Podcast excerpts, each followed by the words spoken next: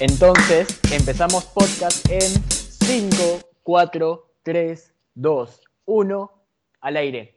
Muy buenos días, buenas tardes, buenas noches a cualquier persona que esté escuchando este podcast. Bienvenidos al sexto episodio de nuestro podcast que claramente, como pueden ver, todavía no tenemos título y todavía no tenemos un nombre. Carlos, ¿sigues ahí? Sí, oye, título y nombre es lo mismo. Coño, de nuevo. Ya, déjalo, déjalo, está perfecto. ¿Qué te iba a decir? Ah, ¿No grabamos hace cuánto? ¿Dos semanas? Sí, dos semanas del último programa que grabamos con Pedro, un sábado como hoy, hace dos semanas.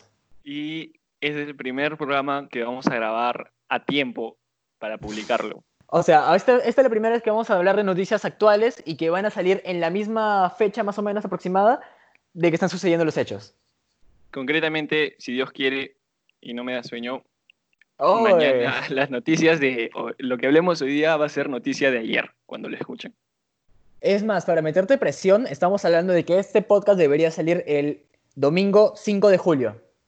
O sea, mañana.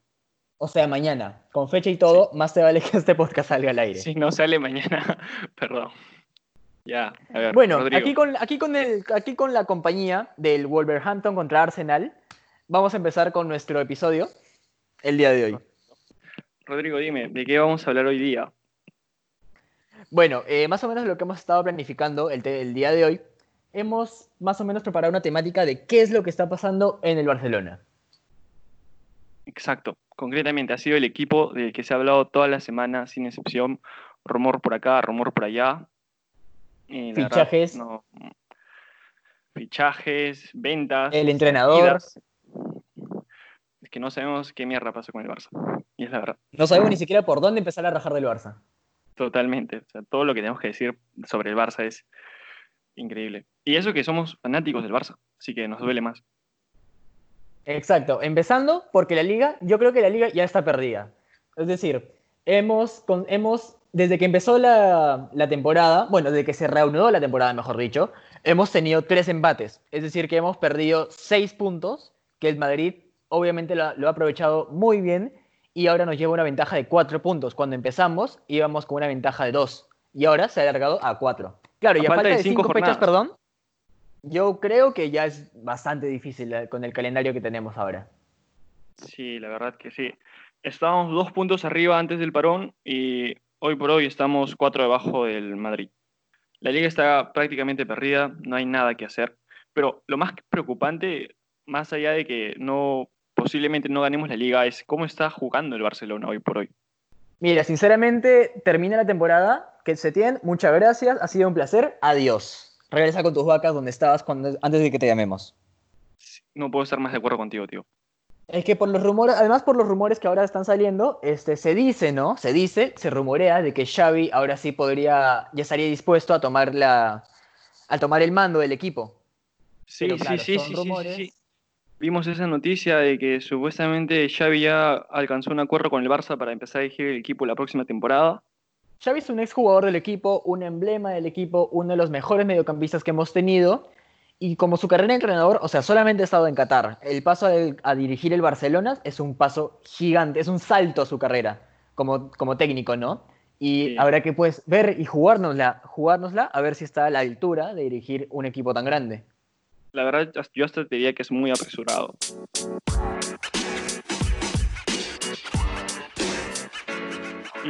pero bueno, la primera noticia que nos hace hablar del Barça fue la de hace una semana, que venía sonando hace varias, que nos negábamos a creer, que decíamos no, no, no puede pasar, es imposible. Es, un, rumor más. es un rumor más. rumores nuevos. Bartomeu no sería capaz de hacer eso, o sea, ya, ya ha dejado ir a Neymar, ha dejado ir a varios cracks, no, no, no puede pasar eso, es, es una estupidez. Otra vez, veas, no puede pasar por, eso, veas por lo donde veas, era un idiotez, que gane el Barça con eso, no sirve y ¡pum!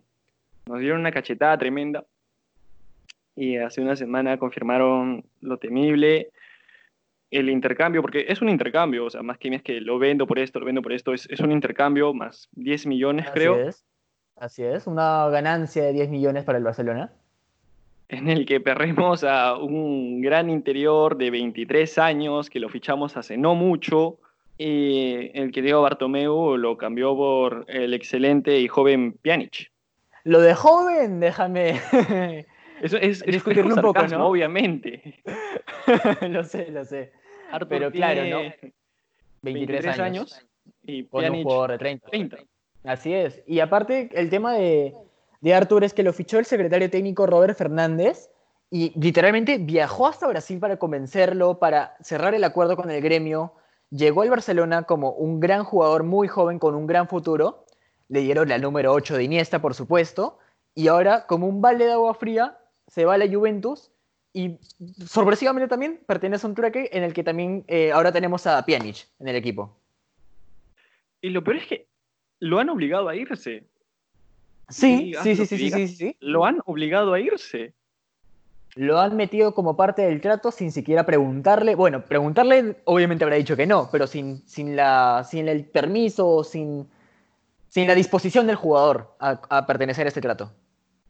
Cuando aún no era un oficial, se salían las noticias de que Arthur no planeaba irse, no a menos de que el club públicamente quisiera que él se vaya, o, hasta que Messi o la capitanía del equipo permitiera eso, ¿no?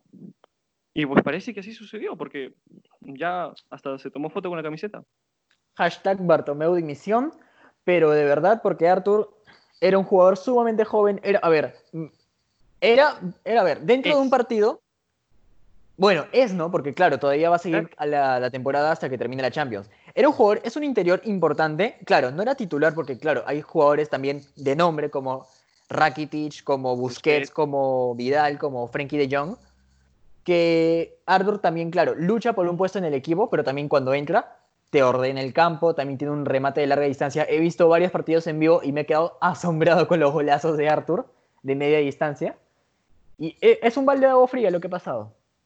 Y justamente por lo que dijiste, mencionaste a cuatro otros interiores, de los cuales tres tienen más de 30 años. Y déjame decirte también que, claro, dentro de esos jugadores que están luchando, eh, yo pienso que han querido como que darle espacio a los canteranos, en especial a Ricky Push. Correcto. O sea, ahora vamos a pasar a ver, a tratar de entender lo que sucedió en la cabeza de Bartomeu cuando decidió firmar esos papeles. Porque dentro de la cabeza de Arthur era seguir en Era el Barcelona por más sí, en años. el Barcelona. Claro. O sea, el Bar- ahora hasta Arthur debe sentirse mm, que le dieron la espalda el mismo equipo. Es decir, Porque- es más, cuando vi la presentación de Arthur con, la, con el logo de la Juventus, claro, se ve una sonrisa, ¿no? Pero es una sonrisa de ya, para la foto, pues sonríe. ¿no? Una sonrisa ya, claro, como digo, para la foto. Porque como que sienta, oh por Dios, estoy, es como digo, como todos los jugadores, ¿no? Es un sueño llegar a este club tan grande. No, con Arthur dudo que haya dicho eso. Pones la foto de cuando lo presentaron en el Barça y cuando lo presentan en la Juve. y- No, por Dios, No, no hay punto de comparación. nada que ver. Bueno, ¿qué, qué pasaba en la cabeza de Bartomeu, Carlos? No tiene sentido, la verdad, para mí está loco, está loco. La pandemia le ha llegado a tal punto que, que Y tal por- vez... No, dime, dime. Eh, no, que por lo que he escuchado, creo que es la última temporada, o creo que es el último año, algo así, en el que Bartomeu siga la cabeza del equipo, porque creo que van a haber elecciones para un nuevo presidente. Esperemos, esperemos. Dime, Carlos, ¿me decías? que para mí, tal vez para la mayoría de la gente, hubiera tenido más sentido el hecho de vender simplemente a Arthur y quedarte con esos 70 millones. Porque si quieres hacer espacio para los canteranos, como decíamos, que, ¿cuál es el sentido con cambiar un jugador por otro? A lo mucho claro, ¿no? Dentro de ese trueque, ponte, hubiera sido hasta un jugador de edad por edad. Es decir, Rakitic, por ejemplo, un jugador de 30, 31 años, a cambio de, de Pjanic, suena más coherente, a mi parecer. Total. Pero no, o sea, no estamos, no estamos haciendo espacio en el equipo. No estamos haciendo dinero porque 10 millones los consigues devolviendo a Brightway. Y después no, no sé qué ganamos porque tampoco es como que vaya a jugar, no, no va a decir que Pjanic se va a meter al 11 titular de una. A ver, Pjanic más que nada juega como un volante central, un volante de contención y a veces como un volante por derecha. Entonces, eh, primero, el volante central está ocupado por Sergio Busquets. Su, su suplente natural vendría a ser Frenkie de Jong. Y como tercer jugador pasaría a ser este Pjanic. No, o sea, no, no entiendo, no entiendo la lógica de por qué un jugador de esas cualidades. Aparte, por ejemplo, ¿no? Me pongo a pensar en que Pjanic también es un gran tirador de tiros libres. En la Juventus, suplente de tiros libres de Cristiano Ronaldo, lamentablemente. Pero, ¿y ahora en el Barça? Por favor, va a ser suplente de Messi, por las puras es. No, es- estoy furioso, estoy, no, estoy enojado, no, no entiendo qué pasó para, para que se realice ese fichaje. Totalmente. No, no le vemos sentido por ningún lado. O sea, si tú me dices que la pandemia ha cagado económicamente al Barça, que no hay plata, que tenemos que pagarle a la gente, ya. Vende a Arthur, Esos perfecto, me parece hasta un acto de caridad por todo el mundo, pero, por Dios. Esos 10 millones se recuperarían con la venta de Todivo, por ejemplo. De Jean-Claire Todivo, que es un jugador que no está en los planes de tiempo por el momento y que, y que esperemos que dure, que esta sea su última temporada. Pero con una venta de, de Todivo, ahí tranquilamente entran una caja de 25 millones. Sí, no hay sentido, porque el Barça tiene tantos jugadores ahorita, ahorita mismo, que ni siquiera usa y que los hemos comprado por no sé cuánto dinero. Escúchame, el Barcelona desde la temporada 16-17 ha sido una, una catástrofe en fichajes, de verdad. Desde la temporada 16-17 han, han llegado jugadores que al momento, cuatro años después, no, hay, no han dejado ni huella en el club. Nada que ver. Eh, da- de- por ejemplo, dame alguno de esos nombres del 16-17. A ver, por ejemplo, empezando nada más con la temporada 16-17, jugadores como André Gómez, 37 millones, Paco Alcácer, 30 millones. Entre ambos jugadores le han dado al Valencia más casi casi 70 millones de euros en simplemente dos jugadores. ¿Quién más ha llegado esa temporada? Samuel Umtiti, que ahora, claro, sigue en el equipo, pero lesionándose de la rodilla, perdiéndose partidos importantes, Llegó- no aparece en momentos que se le llaman. Por un buen par de tiempo y ahora está en la banca. Llegó a ser titular por un par de temporadas tras la salida de Mascherano y Correcto. realmente lo hizo bien, ¿ah? No, no tengo Sí, nada que reprocharle, lo hizo muy bien. lo hizo perfecto. Pero esa lesión lo mató y el que tenía que ser el tercer central pasó a ocupar su puesto. De ahí también de seguimos con, por ejemplo, claro, Clement, Len- Clement Lenglet. Eh, también, claro, Lucas Digne llegó esa temporada. Ahorita sí, también se fue al Everton. Everton, al igual que André Gómez. Eh, Denis Suárez, también, de Denis Suárez. Eh, y subió del equipo B Sergi Samper, ah, En Vissel Kobe. que ahora, claro, ni siquiera está en Europa, está en Japón. O sea, ni uno de esos chicos que llegaron y supongo que habrán firmado su contrato de cinco años como todos, no lo cumplieron. Ni no lo cumplieron. Y déjame decirte que el Everton es un buen, es un equipo que realmente recibe mucho de, los ex Barcelona. Aquí viene el caso también de Jerry Mina, que llegó en la temporada 17-18, también está en el Everton, llegó este, Lucas Digne, André Gómez, que también ahorita son jugadores del Everton. Pasando a la temporada 17-18, están los casos más, más extremos, más locos, más descabellados por las sumas estratosféricas que se pagaron por ellos. Empecemos por el jugador y el fichaje más caro en la historia de Barcelona, Felipe Coutinho. 145 millones de euros a Liverpool. ¿Qué podemos decir? Y ¿Dónde ojo, está? en esa, misma, en esa misma temporada, antes de, cerrar, antes de seguir, Ousmane Dembélé, 20 años, del Borussia Dortmund, 125 millones de euros. ¿Tienes tu calculadora a la mano? Porque, o sea, ya de por mí está cerca de los 300. sí, más cerca de los 300 millones de euros en solamente dos jugadores. Para cerrar el hueco que dejó Neymar. Todo esto ha sido como un efecto dominó de la salida de Neymar.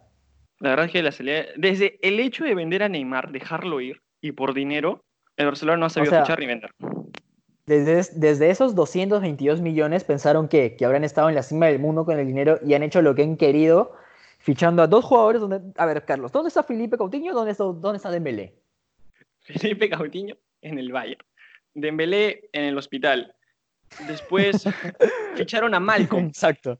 que te juro que te- ese sí no sé dónde está, porque no lo he espera, visto. espera, espera, espera, espera, espera, espera.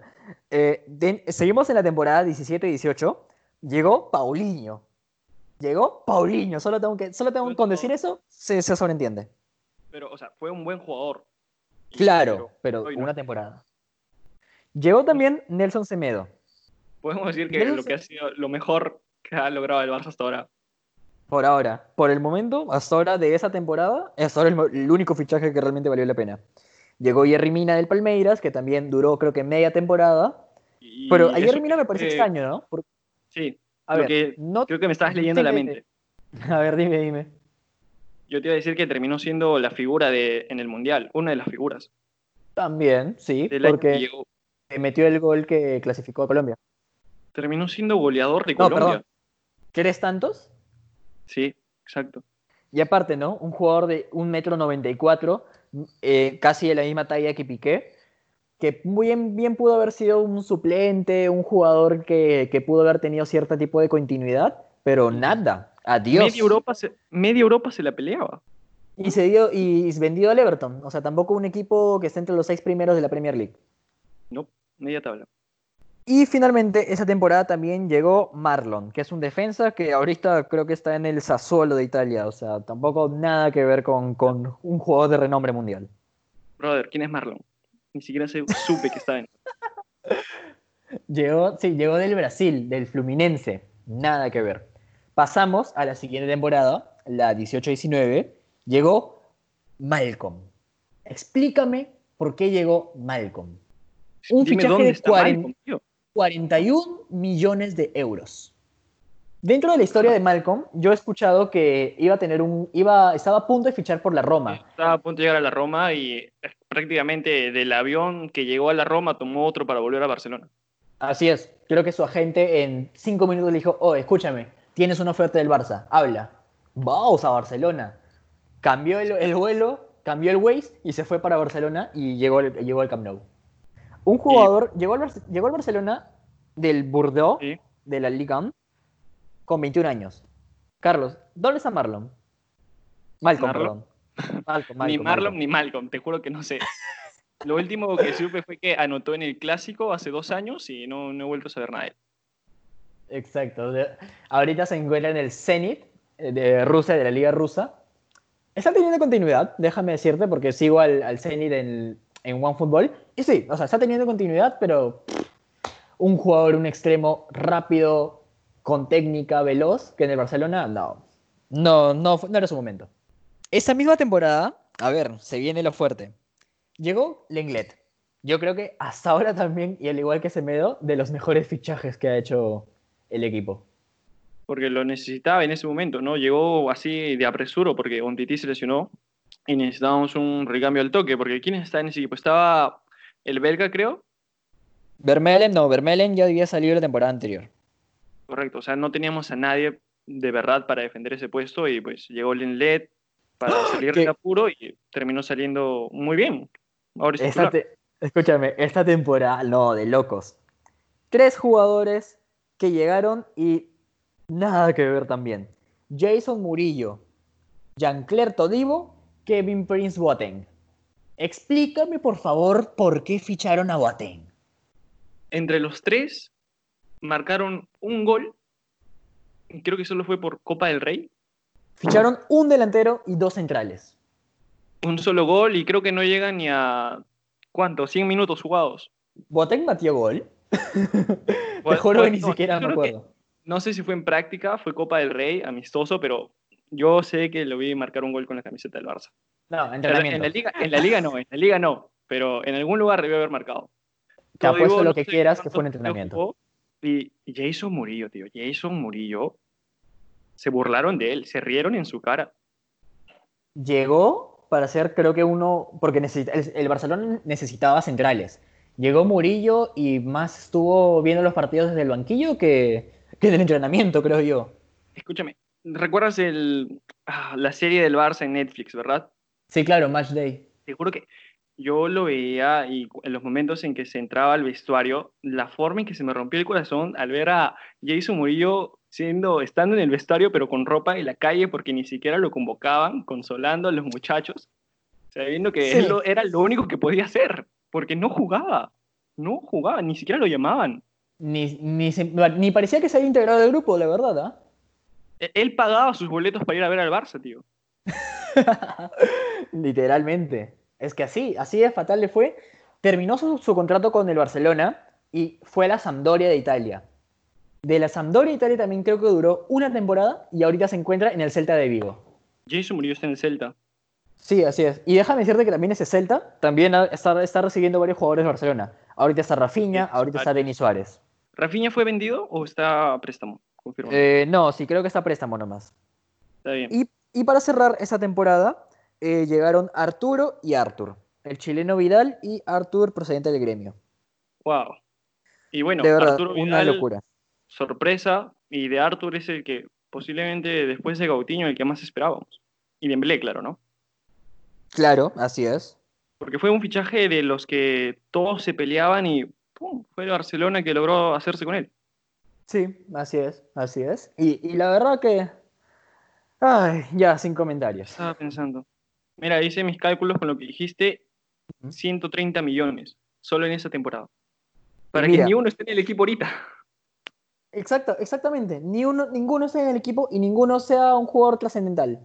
Excepto el inglés. Lenglet, Vidal a lo mucho, porque Vidal, claro, Vidal está ha tenido minutos, tiene minutos, es titular en algunos partidos. Vidal. Sí, y pues está, entre, está rindiendo bien. Está rindiendo bien, sí, coincido en eso. Escúchame, y ahora pasando a la última temporada, la temporada 19-20. Ajá. Carlos, ¿estás sentado para que no te, no te caigas del desmayo? No, no, ya me adelanté y también lo estoy viendo para estar preparado a las noticias. Escúchame, del fichaje de Dembélé y Coutinho, que si sumaban ya casi 300 millones de euros, superamos la barrera de los 300. Antoine Griezmann, procedente del Atlético de Madrid, 28 años, 120 millones de euros. 120 millones de euros. Por un jugador en la banca, no tiene la confianza de Setien. En el último partido, en el, en el 2 a 2 contra el Atlético de Madrid, ¿cuánto jugó? Cuatro minutos. Es ridículo por un jugador que se pagó una millonada. Se están riendo en su cara. Se están riendo en su cara. Gastar 120 millones para poner a jugar un 20 dos minutos, tres minutos en el partido. Cuatro minutos para ser exactos. ¿Para qué lo haces Tam- entrar, tío? También esa temporada llegaron eh, Neto, el portero Neto, como suplente de para suplente de Ter Stegen debido a la salida de Jasper Cillesen al Valencia. Llegaron también Junior Firpo. Ay, Junior Firpo, ¿qué te puedo decir? Hubo un Mm. partido, ¿no? Hubo un partido entre el Betis y el Barcelona que Junior Firpo se comió al equipo y marcó un golazo como lateral en el Betis. Ha tenido destellos. Ha tenido buenos y malos momentos. Más malos que buenos, pero. Pero bueno, es un jugador que tiene proyección, suplente de Jordi Alba. Tendrá mucho, que- mucho, mucho que aprender. Oh, jugador sorpresa, Carlos. Martin Bradway. White, Otra vez. como sea que se pronuncie. Un apresuro por suplir a la lesión de Luis Suárez. Luis Suárez y Dembélé, que, que ya tienen su habitación Sí, privada en el hospital, estoy sí, seguro. Sí, en el hospital. Ya tendrá sus suites, con- conectado su PlayStation, así todo en el hospital, porque es el lugar donde más anda que los entrenamientos del Barça. Finalmente, No, sí, sí. el, el mejor fichaje hasta ahora de, dentro de las últimas temporadas también, Frankie de Jong. Nuevamente, media Europa se lo buscaba y Barça puso el dinero. Ven para acá. Y pudo haber sido, y pudo haber sido un 2 por 1 ¿no? Porque considerando a peleábamos a que optó yéndose por la Juve, no le fue tan bien que... O sea, le está yendo bien por la lesión de Chiellini, por la lesión de Chiellini, porque si no, estaría también sentado en el banquillo. Igual, Frenkie tampoco es titular. Bueno, ahorita está lesionado. Al momento que estamos grabando esto en julio, está Otro lesionado. lesionado. Una lesión en el solio, ¿no? Que creo que lo va a tener, creo que cuatro semanas fuera. Mira, y si bien los que acabas de nombrar todos siguen en el equipo, dime cuál de ellos juega. Aparte, ¿cuál de ellos quieres que sigan más de una temporada, una o dos temporadas más en el equipo? Mínimo, supongo que si has pagado 120 millones no es para que lo vendas en la siguiente, ¿no? Igual con Frenkie, 75. Es que te pongo el caso de Coutinho, el fichaje más caro, 160 millones de euros para que termine cedido en el Bayern y que si regresa al Barcelona, no sé, no sé dónde va a encontrar un sitio para jugar. Barça, Barcelona tiene ese problema de compra impulsiva. y lo peor es que tampoco es como que ha vendido de maravilla. No, tampoco. Escúchame, Carlos, ¿te acuerdas que antes, antes estábamos conversando de cuántos jugadores mediocampistas, ofensivos y delanteros en el Barcelona? Como lluvia. Simplemente para mencionarlos, ¿no? A ver, Suárez, Messi, Bright White. ¿Quién es más? Antoine, Dembélé, Coutinho si regresa. Coutinho si regresa, Frenkie. Ansu Fati, que si sigue. Ah, Dios, el fichaje de Trincao, jugador del, del Braga, de Portugal. Correcto, sí. Aún no llega al equipo, pero, o sea, tiene que venir. Y la verdad, a mí me parece un fichajazo. Pero lo mismo hemos dicho de todos los que hemos fichado hace un rato y... sucede. Dembélé, Usman Dembélé, jugador prometedor de 20 años, y míralo ahora. Y Antoine teníamos Griezmann, a- campeón del mundo y nada. No, nada que ver. Que- Ni uno de los franceses que fueron campeones del mundo ahorita juegan. Ya sea por lesión o porque comen banca. Exacto. Sí, claro, pues porque el Enlet no fue campeón del mundo. No, no, no pertenecía a la selección. No, nada que ver. Es, es un exceso total. No, no sé qué van a hacer, no, no les alcanza ni para convocarlos a todos. Exacto. Y aparte, ¿qué, qué puntos crees que debería reforzarse el Barcelona en este mercado de fichajes que ya se, ya se aperturó el primero de julio? No, señor, es que el Barcelona no, no tiene que reforzarse, tiene que saber utilizar lo que ya tiene. Porque si seguimos pensando Sí, que tiene, que tiene que reforzarse, va, va a seguir comprando y no, no sé qué va a pasar la próxima temporada. Exacto. Trabajar con lo que tiene y sacarle el jugo a los jugadores que tiene, porque un equipo lleno de estrellas, lleno de figuras, ¿a quién vas a mandar a la banca? Griezmann parece. Parece que sí, parece que Griezmann. O jugadores jóvenes. Ansu Fati definitivamente no va a ser titular. Trincado, si es que llega al Barcelona y se queda y no sale cedido, no va a ser titular. Y es que la verdad, Ah, espera, espera. Y nos faltó, nos faltó la otra, el otro rumor del mercado. Lautaro Martínez. mira, con lo que pasó de Pjanic y Arthur, yo ya no le tengo fe a ni una compra que planea hacer el Barcelona. Y si lo traen, lo mismo. ¿Dónde demonios va a jugar? ¿A quién van a vender? ¿A quién van a ceder? Me recuerda ese juego, ¿no? De, te digo tres jugadores, a quién vendes, a quién cedes y a quién fichas. Y de verdad, ese va a ser el juego del Barcelona las esta temporada. A quiénes, quiénes dejo ir, a quiénes, de quiénes me des- deshago y a quién traigo. Porque es una locura. Sí, y todo esto sin prácticamente tocar la cantera. ¿Quiénes, son- quiénes son los únicos? Ricky Push, Y Ansu Fati. eh, Ansu Fati. Y Carles Aleñá, Car- no, perdón, Carlos Aleñá también, jugador del Barça, cedido. Carles Pérez él hizo una buena temporada la vez pasada porque suplió a, a Suárez, le fue bien y se lo vendieron. Y lo vendieron a la Roma. Sí, No, No, tengo idea. quién- No, no sé actualmente quién es el secretario técnico del Barcelona, quién está encargado de los fichajes en el Barcelona, pero a Vidal. ya, a Vidal. Por más que me caiga bien que haya sido un gran jugador del, del equipo, pero no, Loco, Por sal de ahí. ¿Qué estás por haciendo? favor. ¿Qué estás haciendo, tío? Cuando Piqué se retire, Piqué presidente. Presidente del Barça, por favor. Quien sea, pero que, que entre alguien más. No, estamos mal, tío. Estamos mal. Cuatro partidos desde que volvimos, hemos marcado, o sea, descontando la goleada que le metimos en Mallorca, ¿cuánto? Cinco goles, seis goles, de los cuales hemos ganado un partido. Así es. Es totalmente. Sí, creo que sí, ¿no? Que está bien el dato. Sí, le ganamos, solo le hemos ganado al Mallorca A y ver. al Leganés y al Atlético. Demás, empates. Empates, empates, empates. Bueno, empates 2 a 2, pero igual, ¿no? La mayoría por penales. Y en nuestra casa. En nuestro estadio, así es. Entonces, yo creo que la liga para el Barcelona esta temporada no va a ser un, un- algo real. No va a ser algo No. real.